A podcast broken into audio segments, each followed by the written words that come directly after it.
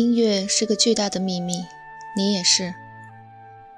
欢迎继续收听，这里是荔枝电台 FM 幺三八四二三，萨巴用 violin and voice。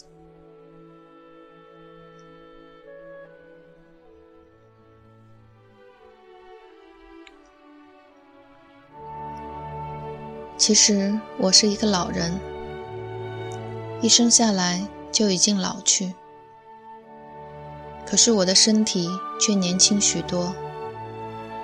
它老的是那么的慢，那么的慢，慢到我唯有耐心等待，看滴水穿石，看花落花开，直到有一天它真正老去，甚至枯萎。我想我们才算。完美般配。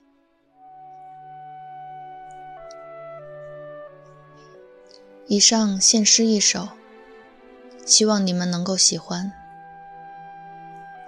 终于到了可以给你们分享这首非常好听又经典的弦乐四重奏的时刻了。不过在这之前，我依然要为大家介绍一下弦乐四重奏的乐曲形式。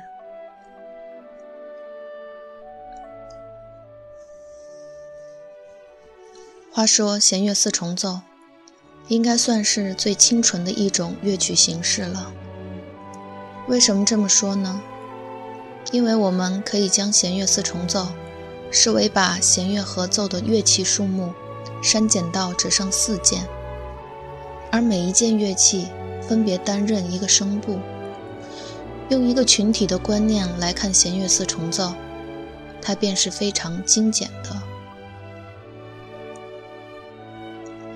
所用的四件乐器都是提琴家族的成员，它们之间有着相同的特质，所以整体音色的表现最为纯美瑰丽。四位演奏家之间的协调合作，换句话说，这四个人的默契良好与否，以及是否具有团队精神，往往就成了演出是否成功的关键。这也是为什么演奏弦乐四重奏乐曲的多半是专业的四重奏团体，而很少是由四位独奏家临时凑合来演奏的。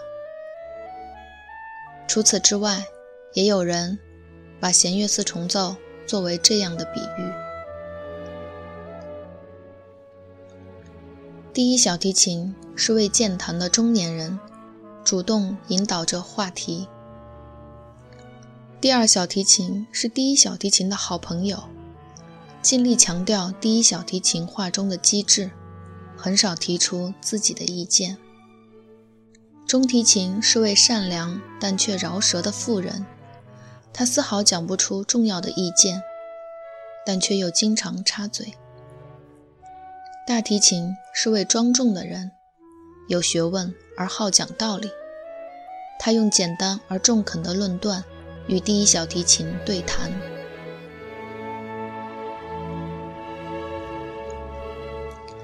在古典时期，海顿、莫扎特、贝多芬都很重视在这方面的写作。从此以后，弦乐四重奏成了古典室内乐的正宗。海顿将音乐肢体架构在动机的发展上。完备了弦乐四重奏的形式，堪称弦乐四重奏之父。莫扎特则为四重奏锦上添花，以更抒情、轻松的语法延续了四重奏的生命。贝多芬则完全以发挥个人风格为主，透过主题的发展以及诙谐曲取代小步舞曲或中段的形式突破。不仅将弦乐四重奏的艺术推向第一个顶峰，更留下早、中、晚期风貌不同的创作作品。早期以旋律与和声为重，中期则加入交响化的声音，到了晚期则仿佛内心密语。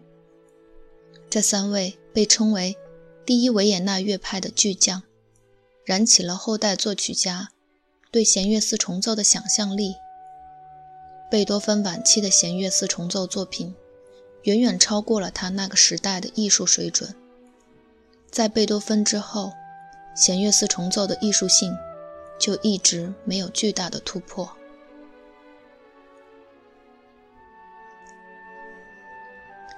贝多芬 F 大调第一弦乐四重奏是作品十八号，全部六首作品中第二完成的，也是六首中唯一一首经过改写的。大约完稿于一七九九年六月前。贝多芬在一八零零年进行修改，加入了伴奏部的自由独奏处理，加强了大提琴表现的个性化。作品题献给。罗布科维茨侯爵，全曲共分为四个乐章。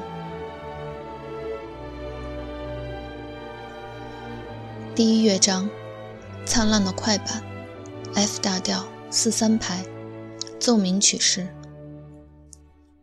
第一主题似乎是突然跳出，最初两小节是紧密配合全曲的基本动机。与第一主题形成对比的宁静的第二主题，以 C 大调出现。发展部专制于第一主题发展，在线部中，则第二主题也以 F 大调再现。整个乐章一直围绕基本动机而有机的展开。